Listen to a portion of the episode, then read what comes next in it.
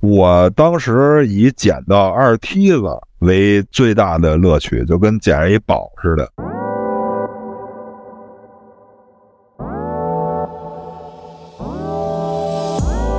都玩小鞭儿嘛，那会儿我不知道你们是不是就是拿一根香，然后一手拿着香，一手拿着小鞭儿拆散了，对，一点着了往外一扔，丫把香扔了。这个其实还可以规定更细，你比如说有专门的燃放区域，对吧？划定一块儿啊，大家都来这儿，那就更危险。你敢放吗？我敢看呀。现在在摄像头面前，我不知道是挺爷怎么调的，他这个脑袋吧，就像《植物大战僵尸》里那个南瓜，不是像像梨，对对对对对对对，就是上面窄下面大。你看这手机是一哈哈镜吗？可能这个镜头稍微有点问题。不是你的脑子有点问题，我操！就见着那种年短的，然后把那胖上撅了呲，那会儿俩撅完了对着呲，叫老头呲老太。对。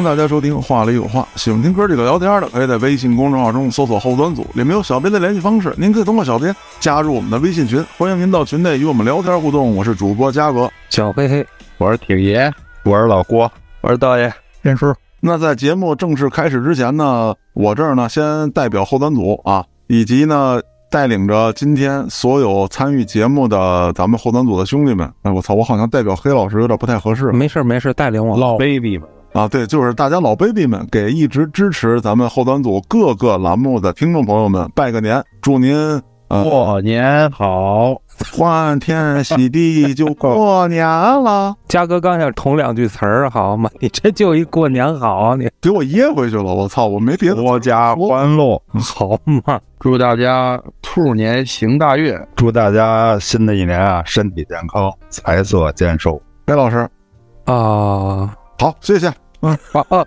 感谢大家的掌声。道爷，祝大家阖家欢乐，团团圆圆。建叔，祝大家没阳的就别阳了，然后阳了的身体早点恢复。我谢谢您。祝各位呢，新的一年里面没有什么烦心事儿啊，一切都能够顺顺利利。慢慢的呢，咱们让生活都回归到。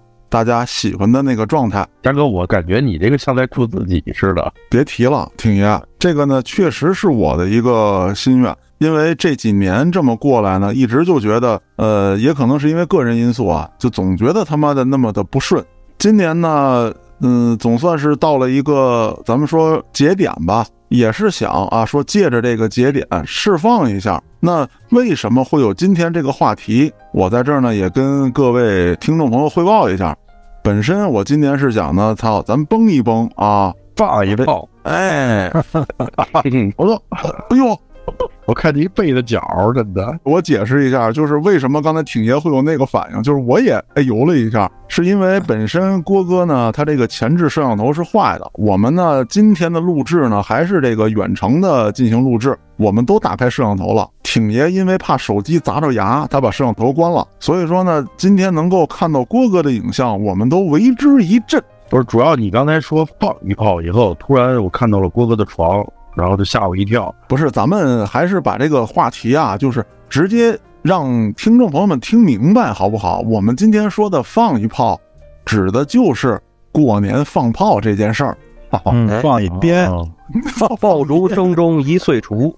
春风送暖入屠苏，是吧？嘉哥是这个炮，哎哎，对，欢迎胡说有道的朋友，有文采。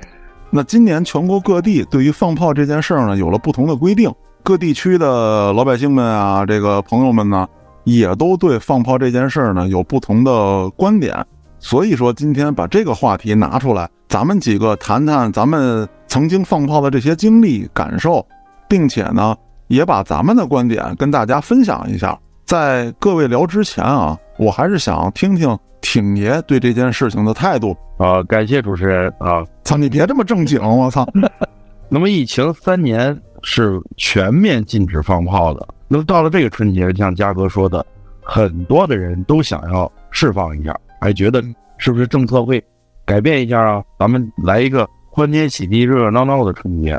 但是前几天的这则通告啊，最早还是黑老师告诉我的，北京全域全时段严禁燃放烟花爆竹。那当然了，领导层做出这个决定，必然是有他们的考虑和原因的。那么作为老百姓，我们只能服从。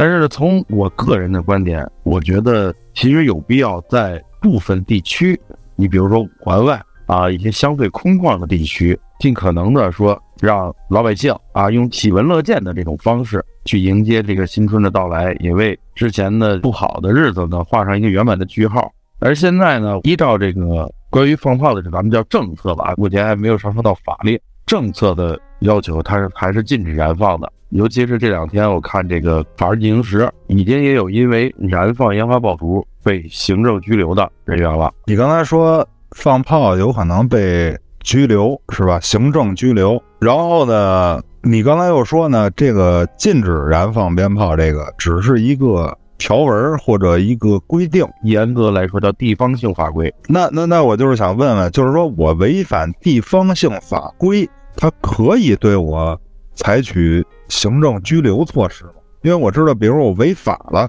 你可以对我怎么怎么样。你我就违反一个行政一个一个法规，你能拘我吗？地方性法规必须是在上位法，像你说的法律啊，这属于上位法；地方性法规属于下位法，嗯必须在不逾越上位法的情况下规定，包括这个处罚呀、措施啊嗯等。那么，如果地方性法规被授予了这种权利，那他自然可以有这个要求。但是地方性法规没有被授予，那么比如说他没有权利规定拘留，那违反地方性法规是不能够拘留的。但咱们具体到这个事儿，我还真做了一个研究啊。嗯你像这个禁止燃放烟花爆竹条例，就这个规定啊，它是个人燃放是罚款一到两百元，嗯并没有相关的规定。但是为什么这回有拘留呢？我后来查了一下，是因为《治安管理处罚法》这个属于法律，你能明白吧，郭哥？嗯，知道。它其中有一条规定，就是扰乱公共秩序的，可以处以行政拘留。那就是说，他不是按照我单纯的放炮，而是按照我违反公共秩序来罪我对喽啊。但是呢，因为《法制进行时》报道啊，它没有明确具体它是怎么适用的这一条，就是猜测，比如说啊，你十二点以后燃放啊，你吵着别人睡觉，然后你燃放那种特别大的威力的那种啊花，或者你在居民区离居民区很近的地方，比如说，我就燃放那种小孩玩那花，或者说我就大声那个，我找永定河冰上一公里之内没居民，对吧？我吵不着谁，我也扰不着谁，你凭什么按这个扰乱公共秩序？这儿连一人都见不着，何谈公共秩序？啊，对那种情况可能就是罚款一到两百元，因为哦我看了，就是怀柔有三个燃放烟花的，就是罚款两百元，哦，不是所有的一律拘留。郭哥，你别误会。我知道了，就是他其实过来让你别放了，你要还放，再跟他一抗衡，听说门头沟有一个就是这样的，就放了怎么了？那你这种就就比较过分了。那就不是行政拘留了。他那个《法制进行时》报道的有刑拘的，就是刑事拘留的，就是倒买倒卖烟花爆竹。倒买倒卖这我可以理解，就毕竟这个是危险物品，你运输或者说储藏，这都是违法。好，那挺爷，你刚才在法律层面上呢，对这个事情做了一个解释啊，并且分析了一些个案。那我现在想问的是，你对燃放烟花爆竹，或者说咱不说那么专业的名词了，就是说你对放炮这件事儿有怎样的回忆，或者说有怎样的经历？你自己喜欢不喜欢放炮？好，感谢主持人。操他大！我其实对放炮不是特别好的回忆，你炸过屎是吗？没没有没有没有没有，我我天生对于声音比较敏感，就是放炮容易让我一激灵。但是呢，我我爸那会儿，我小时候每年就他好像是锻炼我呀，或者怎么样，在吃饭前由我来放。那会儿是那种就是五千响那种扎鞭，然后绑在你身上，漂亮是吧？我活到现在多么的不容易啊！不是，只要拴在树上，带我去点，就是你知道，当你点燃，有的鸟儿快，它第一个就是你没跑开的时候已经炸开的那一瞬间，啊，哇塞，我身上所有毛都是炸起来的。五千响抻出来可挺长的，然后你们家让你挂树上，我想的是你爬上树刚挂上，还没从树上下来，你爸把那第一钱儿点了。所以说，就从小吧，就就这样。但是呢，有时候十二点的时候，哎，好多人在那放花，听唱后，嗯，我就站在窗户那看，我觉得特别美。但是我不爱放。我觉得啊，各位听众朋友们呢，一定都想听听这个郭哥曾经经历过的这个与放炮有关的故事。我觉得啊，一定也特别精彩。对，郭哥是放身上那个，没 有没有，大伟，我跟你说说那些年我放过的炮。那天你打过的炮，我操！我这这期不能播了。我这人啊，特别爱放炮。就是小时候啊，我们家人呢给我买多少炮仗，他根据我这个成绩，比如说小学那会儿啊，两门九十五分以上，比如我给你买五百响，每超一分加一百响一。响。哦，然后呢，考双百还给你有一追加奖励，知道吧？嗯，上班以后挣钱啊，就到春节大概买五六千的炮吧，然后最多时候一万多。我操，九几年五六千，可以。没没九几年，就是两千年初吧，两千年初到二零零二零一零年，就这一段时间。就后来央视那个楼着了，我就不放了。你哦那是是被人发现了，那等于是没有没有没有，你知道？我跟你说，当时人家那楼着，我真以为是我干的。今天解密了，就是我俩别跑。破案了，不是不是，你从北四环把东三环给点了，我告诉你怎么回事啊？放了一知道迫击炮是吧？不是你听着呀，我进多少套房？那会儿啊，我从燕郊，呃，买炮仗，我把这个炮啊都放在劲松那儿，反正真的一屋子啊。每天呢，我就找我的朋友，就是谁谁想放来找我来，然后咱从我们家拉三箱上哪儿呢？通惠河放去。然后我就记着，就是着火那天啊，我拿了一堆炮仗，就是几箱炮仗，还拿了大概四五十个孔明灯。我们是把那孔明灯放上去，拿二梯子崩。哦，我以为你是让孔明灯带着麻雷子往天上升，然后在天上炸了呢。我操！不是不，我们等于是弄点空中的移动靶，你知道吧？哦，然后然后拿二梯子崩。后来呢，等我们放完了，我开车，哎，我就往这个三环那儿开。嗯，哎，到了三环那儿就特别堵，我就找啊，我说怎么怎么那么堵啊？然后一看那儿着了，我操，大火！那天我带着李江去的，我跟他说，我说我说李江，是不是他妈咱咱来放孔明灯飘过去了，给他们弄着了？礼花弹我们首创就是扔着放，就是不往桶里搁，那个威力太大了吧？扔着放，你能扔多高啊？笨了吧？我告诉你怎么回事啊！首先一个，那会儿买好几千的炮，好几千的礼花弹，这礼花弹往桶里放呢，它超过三个呀，这桶里它就积烟，积完烟它就等于那个脸儿着不了，完了你又不敢过去瞎看，就特耽误功夫，知道吧？你想冬天也冷啊，所以呢，我们就觉得这快点放。我们搬着这箱子找了一个就是挖了地基的那么一工地，等于就是底下有一大坑，但是人家没有那些易燃的材料啊，就是一个大坑。我们站在坑上面往坑下面扔，反正就是说那个大个儿的礼花弹，那个火星子，你仿佛觉得就快崩上来了。对呀、那礼花弹那个威力挺大的，炸开的时候。对，但是真挺过瘾。郭哥，你放这么多年炮，你是有没有崩着你啊？崩我没崩着，我放的炮把别人崩了，而且这个伤，我操，我头一次听说，你知道吗？嗯，就是也是我不是老爱请我哥们儿放的，就是我买炮，大家随便放。然后我们放那个麻雷子单响的啊，也是扔着放。结果这麻雷子在地下啊，你扔完了，它不就是等于平着待着吗？平着待着，这个这个药不知道是怎么装的，装了个树药，好像是，就是它这个炸完了这一瞬间，把那个炮筒那炮没没碎，就跟那二梯子第一响响完了，你不看上天上就是还是一个整个的桶，哎，就就那么一玩意儿打在腿上了，打在腿上，后来崩瘸了，当时就，然后我们就收摊了，他去医院挂号。那个伤口大概是有十厘米乘八厘米那么大一块紫的，就我感觉就跟巴掌那么大一块紫的，嗯，但是这个紫在中间那儿有一个白色的圆圈儿，就是正常肤色的一个圆圈，明白吧？就是一大片紫，当间有一块没事儿。那个大夫跟他说，这叫高速撞击伤，啊，哦，这炮你放的吧？我放的。你有侵权责任，知道吗？是是，我知道，但但是我想了，如果要是他放的，我也有责任，毕竟炮是我提供的。后来不放炮，也就是因为逐渐的学法律学的深了，啊，我觉得这个玩意儿太危险了。后来越大越越胆小了，因为你知道吗？就是我现在觉得现在的烟花，就咱们说正规烟花啊，越来越安全，越来越可靠。我不这么认为。就是你说那个现在那加特林，那网上老有那个那什么手持的，突突突往外崩，而且崩的还挺远。嗯，那你说那不就是过去的闪光雷吗？嗯它带响就是闪光雷，不带响就是彩明珠，那叫或者什么炮打双鹰，那会儿都叫这名字。但是它那好像是响，响的话就是闪光雷。闪光雷在九十年代就属于不让卖的炮仗。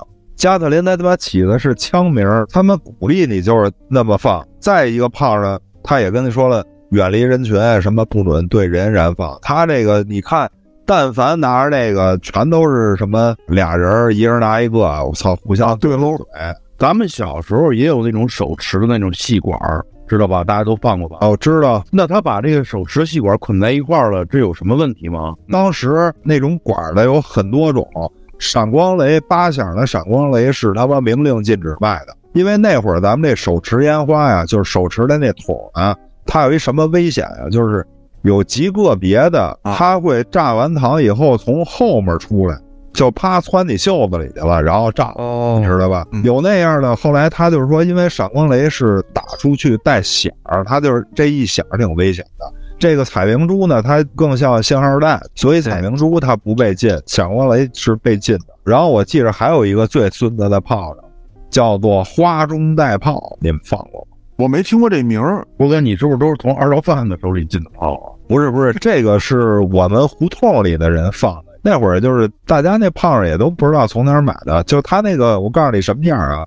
大概手腕子这么粗，然后呢长度有个十厘米，差不多吧，看着跟一花似的。鸟儿鸟儿呢在在上头，我记着是，然后给它立在地下，底下还有一小塑料一托，就是它不会倒。点着了以后，就跟那个普通的小花似的，就往上呲，呲个大概十五秒钟吧，就跟一个挺便宜的那种最普通的花一样。但是它呲完这十五秒以后，有一声跟麻雷子一样大的响，或者就跟那个二踢子那第二响一样的咣，就是因为它放那花呢，一般人都以为就是一小花，然后也没多想，就离这玩意儿特近，你知道吗？然后就炸了可是啊可是点的那人啊，点完了呀就跑了，他知道里头有那个，那叫花中带炮，不知道的就都跟边上还放自己的呢，一会儿一会儿那个爆炸。然后我还干过一什么呀？就是是一孙子，他把我耳朵给我震了。当时我们流行一个这样，比如说你带着一根香去放炮仗，香快烧没了，然后你有可能说得了，我也不放了，对吧？这会儿呢，兜里你还有炮仗，我们就喜欢把那个香放在一个平台上，老式的电杆子，就是一个木头杆儿的电杆子，边上有一水泥的一桩子，跟它绑一块儿，你知道吧？嗯嗯嗯，然后，呃，那水泥桩子是方的，上边是平的。我们把那香呢搁在那上头，把那炮仗那鸟儿呢搁到香后面大概一毫米或者两毫米处，嗯你就搁那儿你就走了，就回家了。我呢就不知道啊，我出去带着一灯炮仗，我喜欢把那炮子插到那个木头电杆子那些木头缝儿里头，然后我就插一个点一个，插一个点一个。正当我插了一个，正要点，我耳边的咣咣响一声，你知道吗？先给我吓一哆嗦不说啊，吓得我把香都扔了，耳朵啊就出现了。就就那种声儿了，你知道吗？吓得我就在那儿跳，我就以为我聋了呢。郭哥，你那个玩这个炮仗玩的比较花啊！我问问个问题，就是我看好多视频啊，它里边有那种把那炮点着了以后扔水里，你知道吧？啊，哦，有一个问题疑惑，就是说它扔水里不会灭吗？哦这个我给你解答啊，我放过这个二梯子，就是在这个就就就刚才我说那地儿通惠河。通惠河呢，我们一开始试的是把这二梯子第一下在岸上崩，然后它不是窜出去了吗？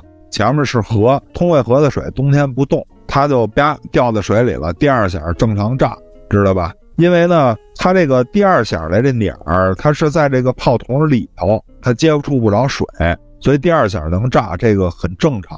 对，然后我还试过什么呢？就是直接在岸上拿着二梯子把它点儿点着了，点完了直接就是马上啪扔水里，两响全在水里炸。嗯它那个脸儿好像好的，尤其那种就是有一种脸儿是绿色的，它是这种匀速燃烧，就这种脸儿好像是防水的。建叔，我正好跟你插播一段啊，就是我知道的有三种炮在水里面是可以炸的，我都玩过。一种呢是郭哥说的那个二踢脚，另外一种呢是当时有一种叫滑炮。啊，对，那个你划完之后，你给它扔水里。当时我是炸那个冰窟窿，先开始是不停的冒泡啊呲冒白烟儿，哎，冒白烟、冒泡，然后砰炸了，这是第二种。第三种是什么？是窜天猴。啊，对，这个窜天猴，你要是刚点鸟儿，你给它扔水里，那也灭。但是呢，你给它点完之后，你让它窜到水里去，哎，对，它能一直在水里窜，然后窜到一定距离，痛，它炸了。那个真好玩。那个你找一冰窟窿，哎，你把它搁在冰窟窿那里头，它一窜，它顶着那个冰面儿往前窜，窜完之后它炸了。如果说冰比较薄的话，它能窜过去给这冰炸开。哎，你看过那个吗？就是拿屁股夹着放窜天猴，我操，我看过那个，我呲屁股吗？呲呀！它这东西是这样，你比如说你拿屁股夹着窜天猴，它不是呲吗？它呲这会儿，你比如说你怕呲，你怕烫，你啪放了，对吧？嗯，你就屁股一松弛，窜天猴啪掉地了，那就是一会儿它指不定往哪儿窜，对对对，所以他不敢放松，不敢放松呢，你就受着吧，是吧？他就夹特紧，结果他忘了这指线了，窜时候没窜出去，直接在在他屁股那炸了，我操！对对对，其实说到放炮啊，我小时候一直胆儿特小，不太敢放那种带响儿的，就是那种小呲花，还有那刚才勾哥说的彩明珠。我以为道爷会从北宋年间开始聊的。这个彩明珠啊，其实挺贵的。小时候家里条件不好，给买个三五根儿，反正就算可以了。我告诉你，彩明珠十五响的比闪光雷多一倍。哎，但是后来郭哥你知道吗？我发现了一个彩明珠可以变成闪光雷的办法。你放一小边儿是吗？哎哎，对对对对对，拿一小鞭儿塞在那个放完的闪光雷桶里，还能崩出一个去当闪光雷玩儿。啊我还以为你是你这儿放彩明珠，边上一人跟你配好了节奏，点小鞭儿，就是大。这这道爷这倒是一个创新啊！省钱嘛，最省钱的办法你不知道，就是一个炮仗我掰成两半放。那怎么放啊？那鸟儿呢？那不是呲花吗？哎，我告诉你，一个小鞭儿，一个小鞭儿啊，我能让它放出两声来，就是响两回。你这高了，是这样放，你把那小鞭儿从正中间给它撅开，要别掉啊，最好别掉，就是变成两半儿了，吐一口唾沫在地下，拿着小鞭儿捻儿那头儿蘸一下唾沫，给它搁在地上，让它立起来，明白吧？嗯，那半儿呢也是一样，就是你先放一响啊。当时穿的那个是白色塑料底儿那棉鞋，你把那炮仗要冲上，拿香去点去，点完了以后，它不就呲能呲个大概有不到一秒钟嘛，对吧？就是你点着了，它只要一呲，拿那棉鞋那个底儿啪给它踩了，它那个等于你的棉鞋是大平底儿，把它那上面给它堵上了，它就啪炸了。嗯，别费鞋啊！呃，不，你放小边儿行，你要比如说人那大茶边没炸，你给人撅两半儿放两声，那个火药是银色的，那威力就大，你那鞋底儿就完了。来，到时候接着说。一开始吧，就是这不是胆儿小吗？后来咱是爷们儿是吧？咱得练胆儿大呀，哈。然后就然后你就把炮捆身上了，就是初一早上起来去捡人家放剩下的，捡一堆，然后练着放。这练着放怎么放啊？它捻儿不是短吗？多捡几个，把那捻儿给它缠一块儿，手工编，我操！哎，点去，它这能等的时间长一点啊。呲你是把鸟儿揪下来，对对对，揪下鸟儿的那个，那就不要了呀。然后后来啊，我发现其实是这样，就是如果你胆儿小的话呢，就找一个胆儿比你更小的人，这时候你放的时候呢，心理压力就小了。后来我去我姥姥家呀，我姐来了，然后我就拉着我姐出去放炮去。哦，这个事儿是这样啊，就是没听懂的听众朋友啊，或者说这个刚刚呃收听咱们后端组时间还不长的朋友，我给大家介绍一下啊，道爷是黑老师的小舅子，啊，行了，就到这儿吧。啊，啊，这个我姐呢跟我说的好好的，啊，我我只敢看着你放你的，我说那行，然后呢，我姐骑自行车在边上，意思是什么呢？我点着了，她就跑。你是点的什么二梯子、窜烟猴是吗？呃，就是我从我姥姥家拿了一堆炮仗，就是可能是插鞭拆下来的那种，哦就比一般的鞭大一点，白色儿的，有还有报纸的。嗯，哦，我知道白杆儿，那叫白哎，杆儿。对对对，反正都是我姥姥家我弟弟的啊，我就在那抓了一把出来了。一开始呢，我就按照原定计划，我在那儿放，然后我姐哎呀在那儿啊叫唤。后来我发现我一点炮，她就叫唤，左右拿着炮仗就追着我姐。后来我发现我姐骑的贼快啊，你们怎么弄一挂直接拴她车上？这玩意儿你过瘾呢是吗？我操，你说这话之前你要小心一点，我操，对，这都是要上节目的。后来啊，就那天啊，我追我姐就放炮，放完了，放完之后呢，我们就在院儿里边儿就是捡人家放完之后剩的那个，没讲那个，对。后来我姐呢骑自行车绕着绕着捡了半截麻雷子，说你敢点这个！这家伙敢，这当我姐不能怂了呀，是吧？然后我就把那个麻雷，当时我不知道那东西是麻雷子，也不知道它的威力有多大，从来没点过。我姐说：“我点一试试行吗？”我说：“你点呗。”然后我说：“那我给你搁一台上。”我姐说：“不，别别，你别搁台上，我害怕。你这样，你手里拿着，我点着了，你扔出去。哦，我说那样也行啊，还不如他这个扔出去了，也崩不着我，也崩不着我姐，是吧？也是个好主意。然后我姐就点着了，点着之后呢，我发现这鸟儿特快，它这麻雷子咱也不知道它这个鸟儿跟别的人不一样，它呲的范围特大。我一害怕，一松手就从我手上掉下去了，在空中啊就掉到我膝盖这个位置，炸了啊！我哎，棉裤崩一大洞啊！回家我妈这抽我，哦，我我一听那个道爷说这个，我想起一事儿来啊，就是我小时候，我不知道你们有没有过那种经历，就是遇着那个快鸟儿，尤其是点挂鞭的时候，你你右手，比如说右手啊，你捏着那个鸟儿，对吧？你给它抬起来，你左手拿香点，你赶上那快鸟的时候，它会从你俩手指头缝中间烧过去。我知道，我是拿俩指甲掐着。不捏着泡拿鸟干什么呀？不是我们，因为还想到就是如果着太快了，我们给它掐断。这个啊我也有一心态，就是你捏着鸟儿，假设说出现危险问题，你不会说攥着这个炮炮在你手里炸。哎，有道理。就是宁可呲着我，我也不想被那炮炸着。哎，对，就是刚才道爷说这捡炮仗那事儿啊，我操！我那些年真的大年初一绝对是全胡同起的最早的一个，因为我们家不就给我买小鞭儿嘛，就是那种最小号的。我当时以捡到二梯子为最大的乐趣，就跟捡着一宝似的。这二梯子呀，你们经常见着，就是地下有那个半截儿的一桶，对吧？对，啊，你只要捡这个二梯子桶，你看它这个后屁股堵着呢，这就是肯定有一响没响。这会儿你把那个头了那半截儿那纸你给它包了，还剩一第二响，但基本上第二响那点儿就他妈剩一毫米的点儿，你也不敢点，你就自己再拿一个自己的炮仗给它撅了，拿那个后面呲它，把俩给它摆好了，然后点自个儿那炮仗，拿那呲花呲，呲完了那个二梯子第二响它能响，而且这个二梯子第二响在地上响，咱正常的二梯子那第二响在天上挺高响，你听着不是声儿特大，但是它要真掉地上响，我操，那声儿特别大。能感觉到它的震。对，因为二级的第二响的药和第一响是不一样的。这一个叫横药，一个叫纵药。你看啊，就是其实我放炮生涯极其短暂，就是我刚有胆儿放炮了。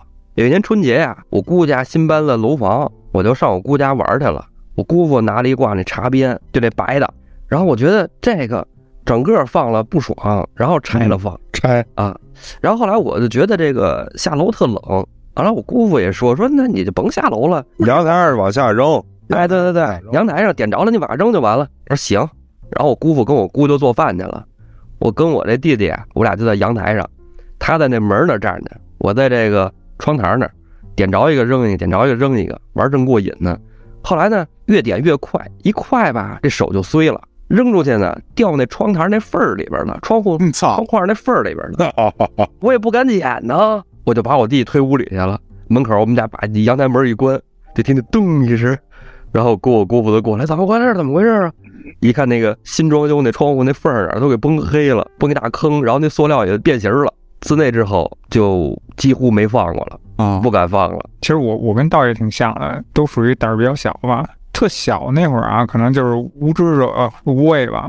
嗯就那会儿也比较勇敢，那会儿不知道，说白了就是可能还没被炸过。然后小的时候放的东西，不知道你们有没有见过啊，也比较可爱一点儿。就像你们说的，拿手拿着什么夜明珠什么的，看过，但是自己没放过。那我们小时候那会儿放什么呀？都放那什么小坦克、哦，小坦克、小公小鸡，公鸡，小护艇儿，带轮儿的，它一呲那火药，它往前跑，对吧？对对，然后刚才听那个道爷讲，他那个说这第二天捡炮什么的，这个这个真是好像咱们的童年都是相通的，包括郭哥说的那些经验啊，真的都能互相通过来。就见着那种年儿短的，然后把那炮上撅了呲，而且不光是呲啊，那我们那会儿还得是多掰几个，然后通过不同的几何图形的摆放，然后呲回去，对吧？嗯，那会儿俩撅完了对着呲，叫老头儿呲老太太。对，然后最逗的就是，有时候那时候冬天嘛，风大，你摆好了以后，它它你给你点上吧，啪给你对吹开了。但是说实话，我我小时候啊，就是放炮这块儿的经历啊，都挺惨痛的，都没有什么特别好的经历，那你说个最惨的，没没有最惨，只有更惨。只有更惨，最最早有一个什么情况啊，就是咱们那个都玩小鞭儿嘛，那会儿我不知道你们是不是就是拿一根香，然后一手拿着香，一手拿着小鞭儿拆散了，对。一点着了往外一扔，你还把香扔了，我们就是楼下扔扔着玩儿，一人揣一兜，我跟我哥，然后就那么寸，我那个扔兜手针点着了就扔他兜里了，你知道吗？操，那会儿你知道大过年的，谁不都是新买件衣服吗？新衣服。他那兜直接就是一黑窟窿，揣一兜改他妈挂边了，对你扔进去以后，他那一炸全他妈点着了，就从这儿开始就都是惨痛经历。还有一种情况，不知道你们见没见过，就是初中吧，我在那个我奶奶家那边他们放炮，你知道怎么放吗？就是在那个空地上啊摆一堆火，升起一堆火来，拿炮直接往里扔。对，嗯，有人扔二踢脚，真他妈孙子，不一定往哪儿崩，你知道对？，扔二踢子不一定往哪儿蹦。这太危险了，我觉得。哎，我们小时候还有一个就是更牛逼的，反正我放过两年啊，就后来不出了。压四响，就是你不是二梯子两声吗？压四声，特别牛逼，就是连环崩，你知道吗？那它它是后边全是崩，它不窜了是吧？不是压头三下全是往前窜，只有最后一下是炸。啊，你你知道二二踢脚特孙子在哪儿？他不是说炸那下是孙子，他是他那个窜那个东西。我窜对啊，我们家有一年我过节啊，都是去我奶奶家过，然后等于家里就没有人，然后到初一初二的，然后过完了就回家了。我们那会儿还住十二楼，你知道我一回家，我们家那个就跟那儿吹冷风，特冷，那窗户被人炸穿了都，操，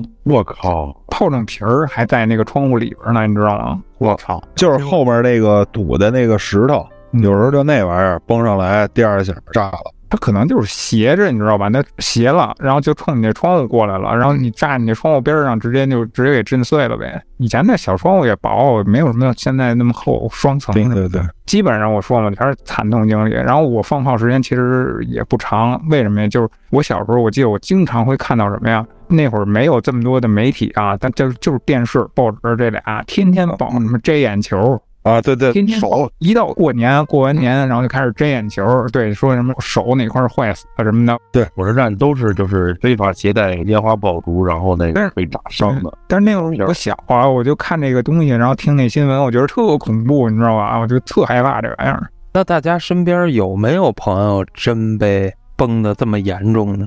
有黑老师，我给你讲一个啊。大家放炮呢，还都是集中在北京地区。我呢，讲我小时候去东北的时候放炮，太可怕了。崩熊来着，嗨，我操，那不敢，你把四大爷的酒缸崩碎了，我操，那见不着我了，真的，那见不着我了。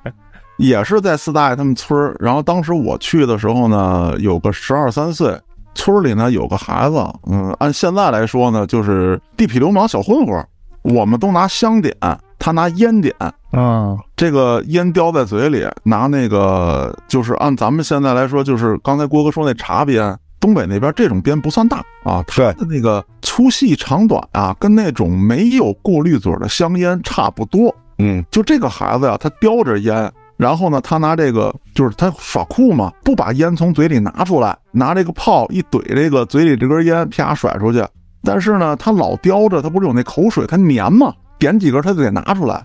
然后这哥们儿点了一根儿，丫他妈的再往嘴里放的时候放错了，他把炮放嘴里了，把那烟撇出去了，这啊给炸的，我操！当时掉了两颗牙，满嘴是血。这还是说是那种茶边，不是很大的。真你要是说那个麻雷子，我操，那脸就炸豁了，那就。那我觉得要是麻雷子，他应该不是叼的烟，应该是拿雪茄点的。对对，差不多。然后咱再说麻雷子这事儿，我呢小时候就淘，在北京放炮呢。虽然说那会儿我们家卖炮，哎，放炮放的挺过瘾，可是北京你能买着合法合规的炮啊，它那些威力啊，确实不如那个东北农村那威力大。对，那土炮威力大。我呢干过什么啊？当时小时候听过这个评书，叫《杨家将》，我不知道这个道爷了解不了解。《杨家将》里面呢有这么一个桥段啊，说使这个牦牛阵，就是往这个牛尾巴上挂这个鞭炮。当时这个村里呢，我也不敢往牛尾巴上挂，你就往老牛尾巴上干嘛？老牛有尾巴，长前面的呀，没毛病。可以，可以，可以啊。然后呢，它有这猪，但是说呢，你拴上是拴不上的。当时也没有那个透明胶条，就是那个那个医用胶布，就那玩意儿。我把那挂鞭，我呼他妈猪屁股上，我给它点着了。点着了之后呢，我就跑。就打那一次，我就知道猪他妈一点都不笨，家 翻墙牛逼着呢。我跑出这猪圈来，我觉得我安全了，这个炮就在猪圈里炸了。然后这大猪，我操，就从他妈那猪圈里翻出来，就搁院里就一顿乱撞，给他妈我吓得我操！老话说得好嘛，猪急了跳墙嘛，是是他妈猪急了跳墙吗？这是一回，还有一回就是四大爷他们家呢，这个是一个土墙啊，就是院墙是个土墙，里边都是虫子。哎，对对对，就是四大爷家那个房本身就是呃半截的砖，半截的土黄土，然后他那个院墙就整个都是黄土的，我就淘气嘛，我拿那个改锥就跟那土墙上抠，抠完之后把那炮啊就塞那土墙里头炸，四大爷墙没了是吗？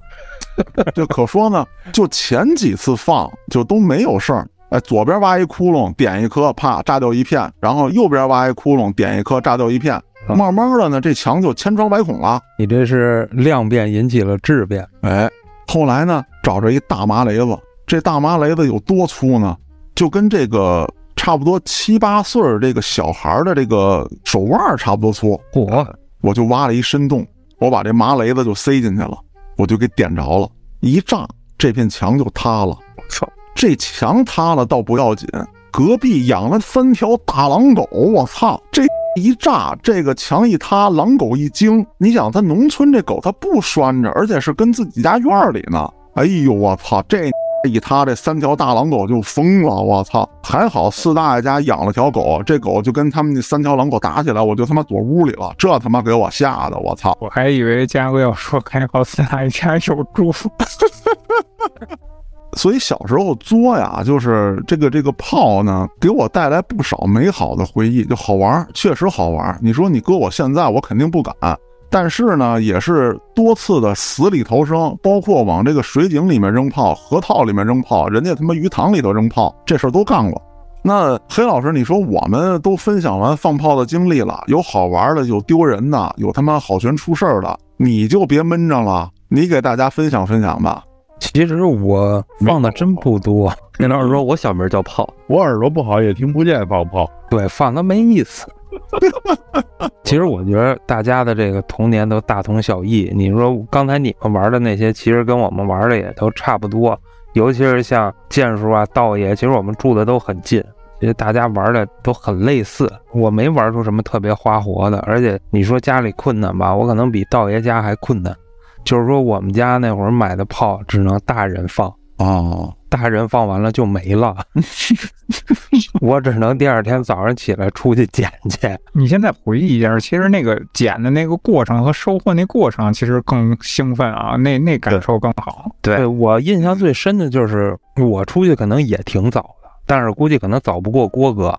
就是天刚亮，嗯，真没人。大年初一，看来咱都是他妈穷人哈，没有他妈富二代，没有。对，我就记得那会儿家里，我们家也是在阳台放，基本都是我爸啊什么的放，我也就是在旁边看着。哎，对了，黑老师，你说这你在阳台上放，我突然有点感悟，就是在我姑家那楼上往下扔炮仗那地儿，就你奶奶家楼上。我以为你想说扔炮那是不是就是你？哎，道爷，就你扔那炮仗，它是在空中炸呀，还是掉空中炸下？其实我之前我就放过那么一次在楼上，然后就让我们家三层那孙子上我们家找我来，告诉说我们家六楼，告诉说你他妈扔那个怎么全都在我们家窗户那儿炸呀？就等于扔的还挺远。我是点完了就直接一撒手，然后整全在他们家窗户那儿炸。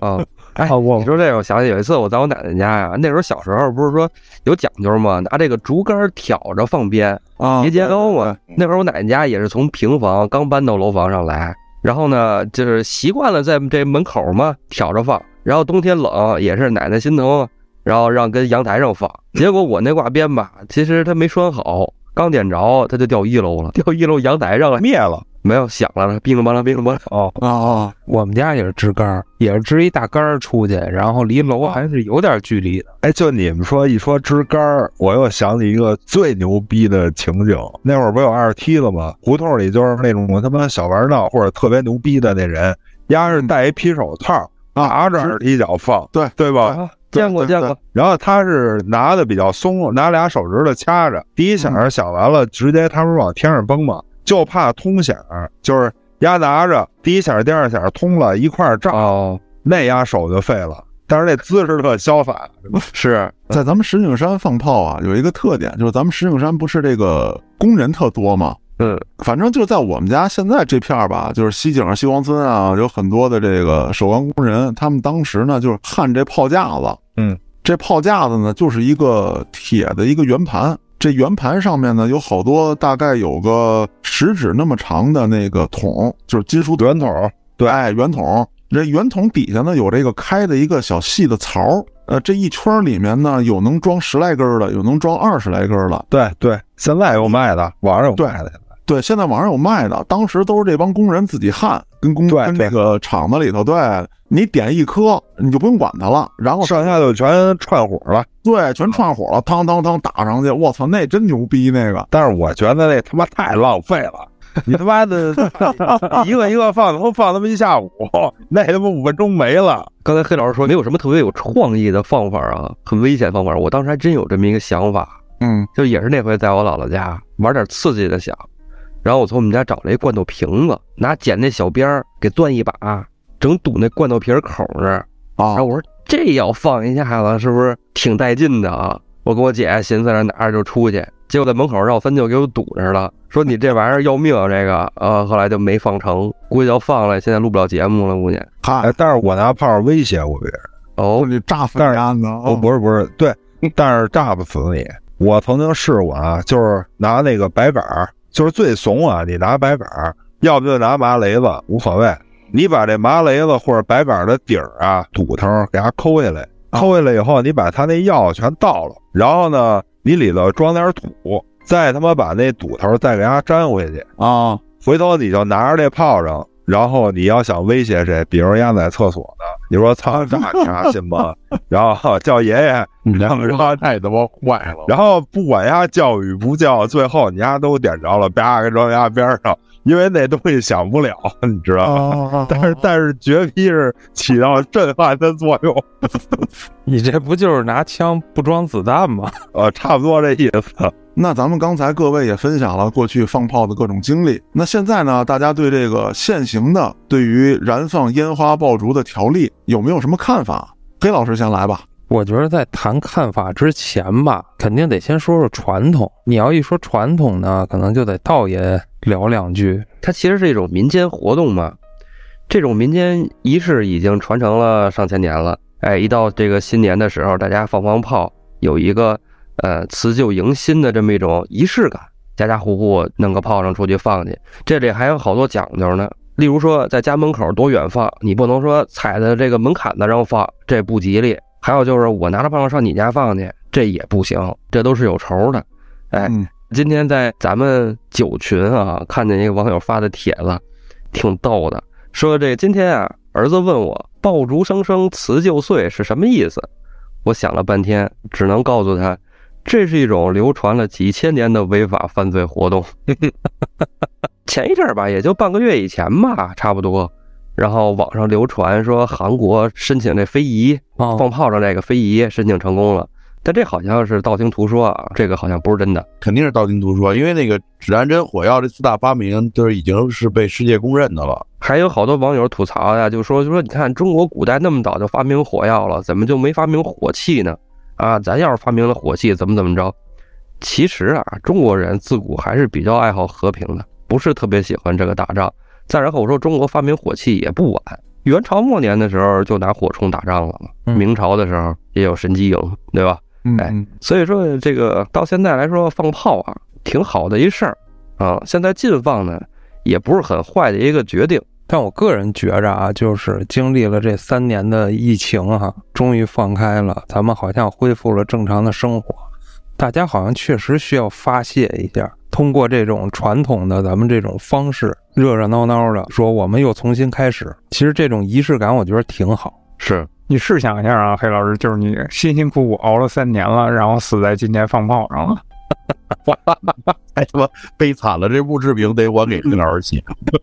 哎，你怎么又露脸了呢？我觉得露脸比较有意思。各位听众啊，你们可能现在看不到，就是现在这个情况，就是挺爷本身是一直没有开摄像头的。节目一开始我说了，然后挺爷突然出现，现在在摄像头面前，我不知道是挺爷怎么调的。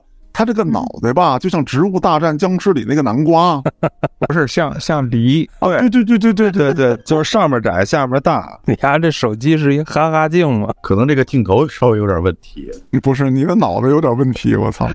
精神吗？现在我敢说你不精神吗？说你不精神，你他妈告我！我操！不是，那我我说两句吧。啊，好，其实我作为一个守法公民来说啊，从内心里我也比较反对这件事情。那个一方面是黑老师刚才说的禁锢了三年，再一方面，我觉得广大网友说的也对，这个是一个中华民族的一个优良传统哦你是反对不让放是吧？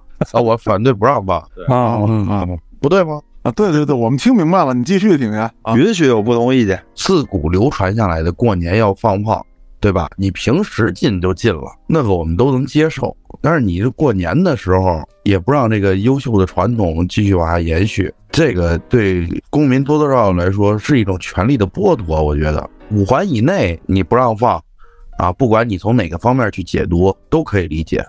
那五环以外，这偏远地区也不让放，嗯，这个有点儿但是五环以外这事儿啊，我之前跟嘉哥还有郭哥探讨过一回，嗯就是说，如果你说五环以外让放的话，那紧贴着五环的这一圈儿 就会变成重灾区，所有城里的人出了五环就开始放。不，这个其实还可以规定更细。你比如说，有专门的燃放区域，对吧？划定一块儿、啊，大家都来这儿，那就更危险。你敢放吗？我敢看呀。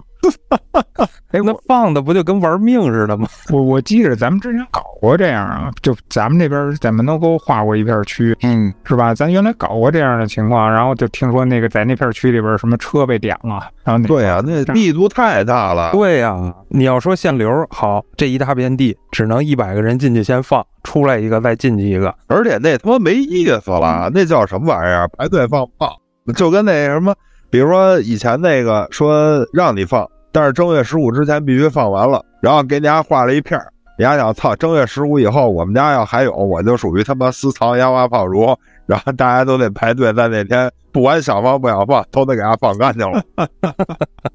或者或者就像人家外地有的地方实施的，就是集中，是吧？政府来燃放，大家都可以看。对，这挺好。哎，对，这好，其实小时候也有，就是说当时是这么一个情况，就是你老百姓愿意放，没人拦着你。但是说春节十一，像咱们石景山地区啊，这个国际雕塑园这个位置，它也会腾出来打点这礼花，让老百姓一块儿看看。这种情况也有。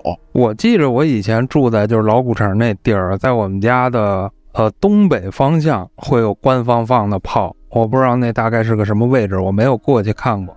但是你趴窗台儿，你就可以看到官方放的。嗯，我觉得哪个区可能都有，石岸坪那块儿有一空场，有一个那个足球场，那块儿就是一点儿。反正这这样也挺好，因为毕竟官方放的那会更大嘛。对，没错。我觉得呀，就是说，我是拥护这禁放。你别看我原来那么爱放炮仗，我明儿回我妈那儿，我一样买二梯子放去。但是呢，就是说这城里头，我觉得啊，你甭管什么五环内外的，他已经不适合放炮了。哎呀，全是楼，咱就这么说了，我放炮上我都担心把谁车给点着了，把谁家给弄着了，我他妈还得赔钱呢，对不对？如果你住的是五环里，你感受到人多车多，其实像我们五环外空地儿非常多，随便放。挺爷，你这话其实我就不认同啊。就我在我小的时候印象里边啊，记忆里边，每逢春节的时候，我不知道你们听没听到过，最多的就是就我说的那个警对对，哦对哦然后我 然后还一点就是什么呀？就刚才比如说咱说崩着人的这个，看新闻我看的多，呃，我没见过我身边真有人被崩着，但是我每一年春节的时候都能看到我们附近的那个住户阳台找我，每一年春节就是燃放的那一年啊，每一年春节都能看到，你那儿也太倒霉了，我们这儿每一年都没有过。足以证明它是高发呀。对我虽然是住五环以里，对吧？我这儿人多，那你算算北京市有多少人口都在这里头啊？他们都有这个放炮的需求，而且我告诉你，这个现在吧，你还真不像农村。你要是我上我妈那儿去，人家那个农民啊，人家说白了就是买一点儿，人家弄点气氛就得了，就买两挂鞭，三十晚十二点放一挂，大年初一早上放一挂，那你可以限购啊？人就完事儿了。但是你们城里这个他买的多呀，你知道吧？他有钱啊。我原来买买他妈半屋子，那你可以限购啊。有他妈专门弄卡车去拉的。你说那都不太现实，反正我觉得啊，就是北京它已经不太适合放炮了。然后呢，你再说，就是说你说有什么我这儿空着的，那儿闲着的，我相信就是那种地方的居民啊，也都不是百分之百全同意放炮的。而且呢，我觉得这样不公平啊。你比如说，我是四环的、三环的啊，我上五环外头一空地儿，你们家正好在那儿，我又不住你们家那儿，凭他妈什么我上你们家那儿放炮啊？如果大家都在你们家那儿放炮仗，对你们家那空气是不是有一污染啊？我要是那儿居民，我还得说呢，你丫上我这儿放炮仗，你又不住我这儿，你丫给我钱，来一个先交一百块钱放炮去，凭什么呀？你们家那儿不让放，你上我这儿放来？它有一最现实的一个问题在哪儿？就是说你在这儿放完了，你他妈拍拍屁股你走了，我们家要是着了呢？我我可找不到是谁放。而且你就想吧，我操，我三十晚上我都得换一地儿停，我就不敢停马路边上。原先那会儿就是没禁放的时候，我车原来就是停马路边儿，那天我就得找一个别的地儿停。嗯，我也爱放，对吧？但是他他有那个没有经验的，我操！前两天那视频，一女的放加特林鸭他妈倒着拿，操！之前北京市定的要求就是五环以内不让放，五环以外是各区按照要求划定区域。这个区域其实很大，咱比如说，建如你说你们那儿居民楼多是吧？那我们这边空场多呀，我们这儿有有园博园，有大片的空地。园博会解散以后，这地儿就是个公园，就空下来了。而且我们这儿不是那种园艺博览园，是园林博览园，建的都是房子，其实并不影响说那个说你绿化多呀，啊火灾什么的都影响放炮。我觉得那你也招待不了那么多人去哪儿放。大哥，我韩北京非得就划我们这一个地儿，是招待不了，那么多地儿呢。这放炮这事儿本身就不是应该就操大家全综在一块儿放，你明白吗？别的不说啊，放炮的呀不说，就就今儿我他妈见着那个在马路十字路口烧纸的，就都他妈排着队烧呢。你甭说放炮了，那你按你说法，第一烧纸怎么就不进啊？怎么还排队啊？第二，那你以前放炮，小时候不是大家扎堆儿放，还都是隔开五百米放，你能保证那样的密度吗？小时候那房也没这密度啊。我觉得就是真的解决办法就他妈一个，国家放就完了。因为以我的经验啊，国家一放炮，第一，我那个炮肯定没他那牛逼，对吧？他那又他妈响，花又大，我比不了。他放的时候，我保证不放，我就看他放了，对吧？再者说了，你有的那种人为了博眼球啊什么的，操，国家那炮一响，我我还谁看你那破炮，就吸引力都到那儿去了。你能说你举办个什么这庆典，什么奥运会你放，你他妈每年春节放一个不就完了吗？大家不全都省事儿？那外国不都有那个什么焰火表演，对吧？你就整一那那规格的，又安全，还都能体现这种气氛，就完事儿了吧？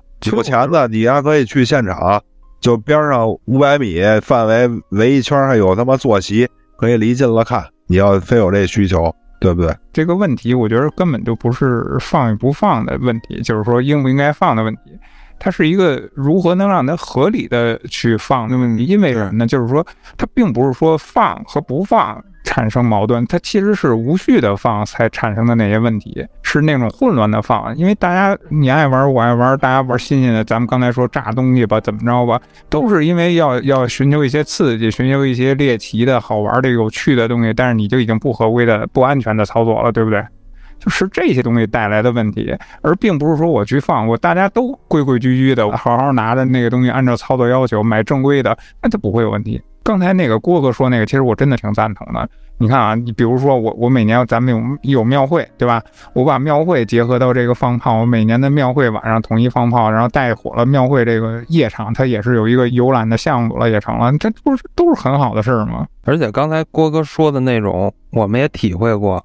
你像我跟道爷还有建叔在周庄的时候，哎，我记着咱们就一起看过那个官方的大烟花，而且离得特别近，烟花表演，对对，就有点那烟火大会那个意思。然后我之前自己去过一次威海，正好赶上威海的那个人居节，威海不是最适合人类居住的城市嘛？嗯然后他们在那个节日的时候会在海边上，也是这种跟烟火大会似的，然后一沙滩的人，然后有约会的，有结伴的。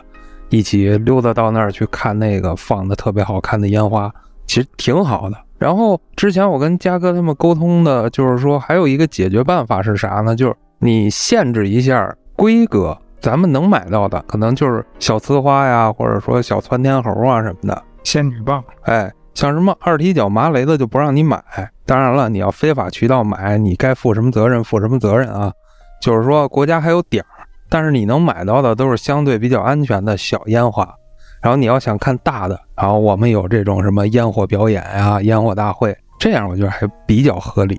嗯我也支持刚才郭哥说那个，就是官方。还有就是我的一点不成熟的小的看法啊，就是今年为什么就是全民禁放，然后呢也没有官放？有有有，我打断一下啊，今年唯一能放烟火的就是那个环球度假村，他那儿确实有，但是就那一个地儿。那跟迪士尼不是一样吗？谁放啊？环球度假村啊，人家官方放啊。哦，那也只是限于那儿嘛。你站远点也行。要放的高，可能能看见。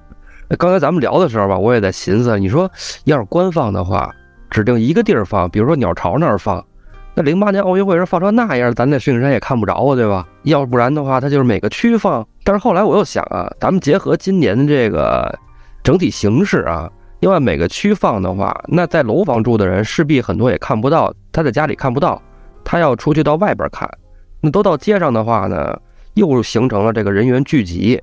今年这个特殊情况，这也是不太允许的。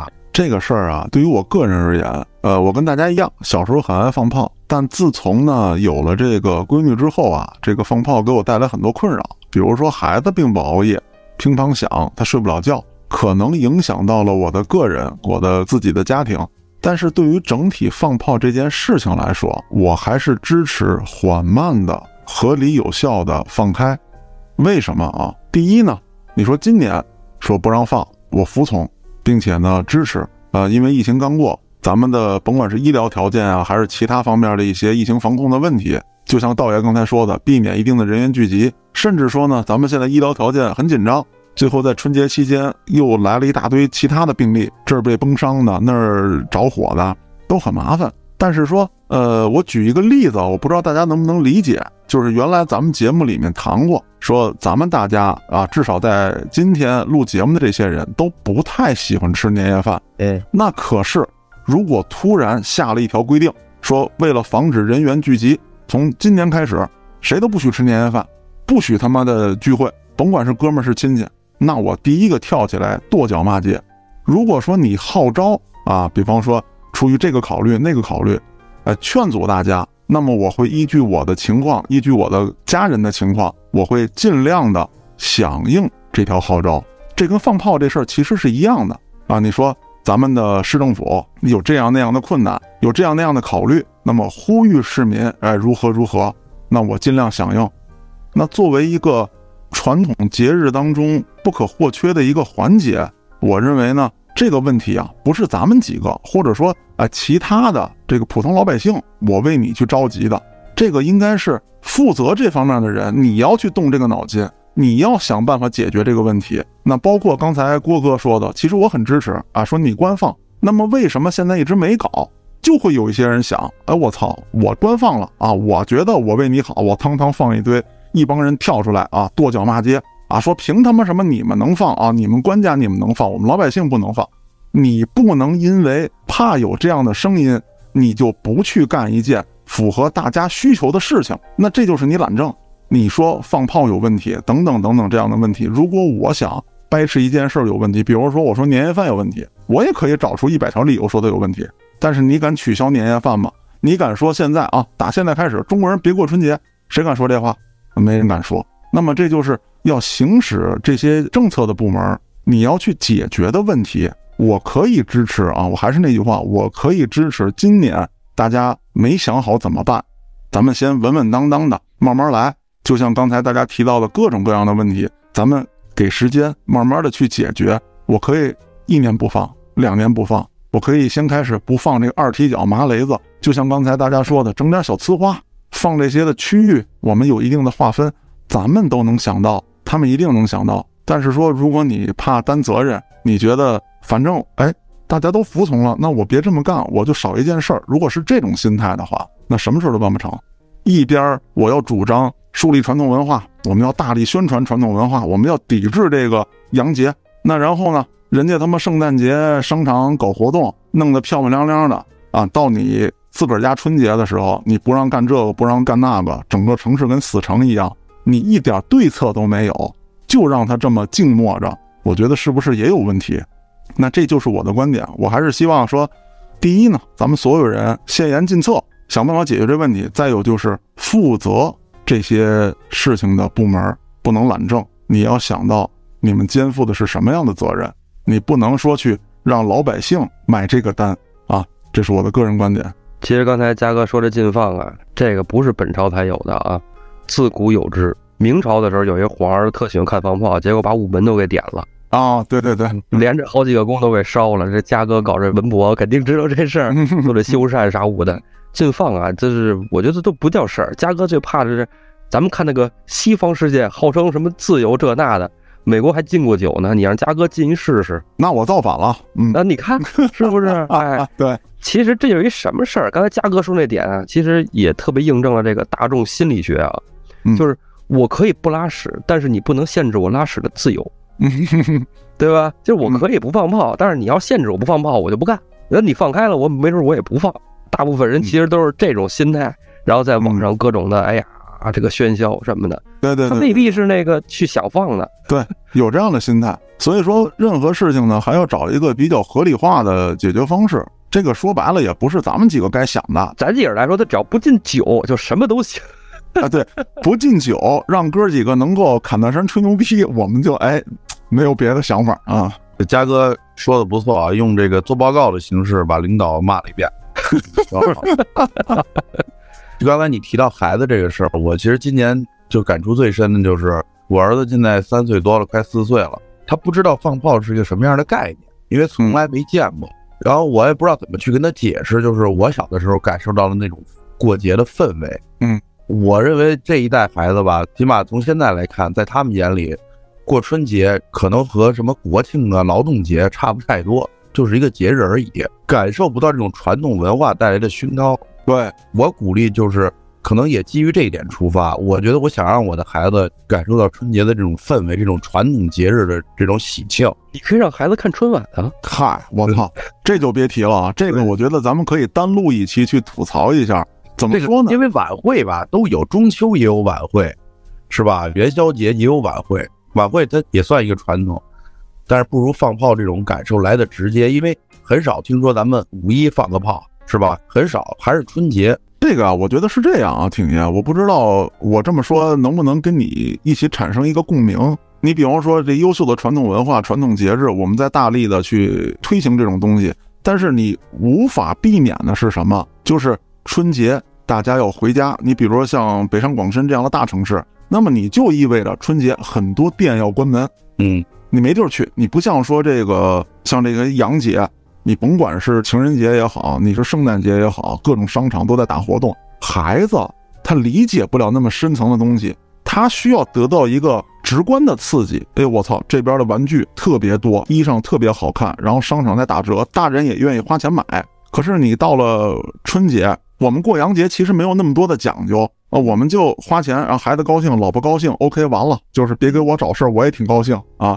但是对于春节这种传统节日，第一，你现在缺少了直观的刺激感，孩子体会不到那么深层的含义；其次，呃，热闹非凡的景象在大城市很难完成，因为人家得回家啊，忙碌一年了。那么你现在扭秧歌没有了，舞狮子没有了，放炮没有了，那你还剩什么？你装点了这座城市，你去把这个街上的灯都点亮，但是城市空空荡荡、安安静静，你让孩子体会不到这些东西。我不知道我表达的跟你想表达的一样不一样。差不多吧，就以为疫情还没有结束呢。听完挺爷跟那个嘉哥说这个情况啊，我觉得呃，你们俩其实说的更多的是现在这个关于年味儿的问题。呃，我有点什么想法呢？就是说我回忆从前，我认为过年带给我最有味道的那些东西是什么呢？就是在年前开始做的那些美食，在春节能拿到压岁钱，呃，这些不都是传统吗？哈。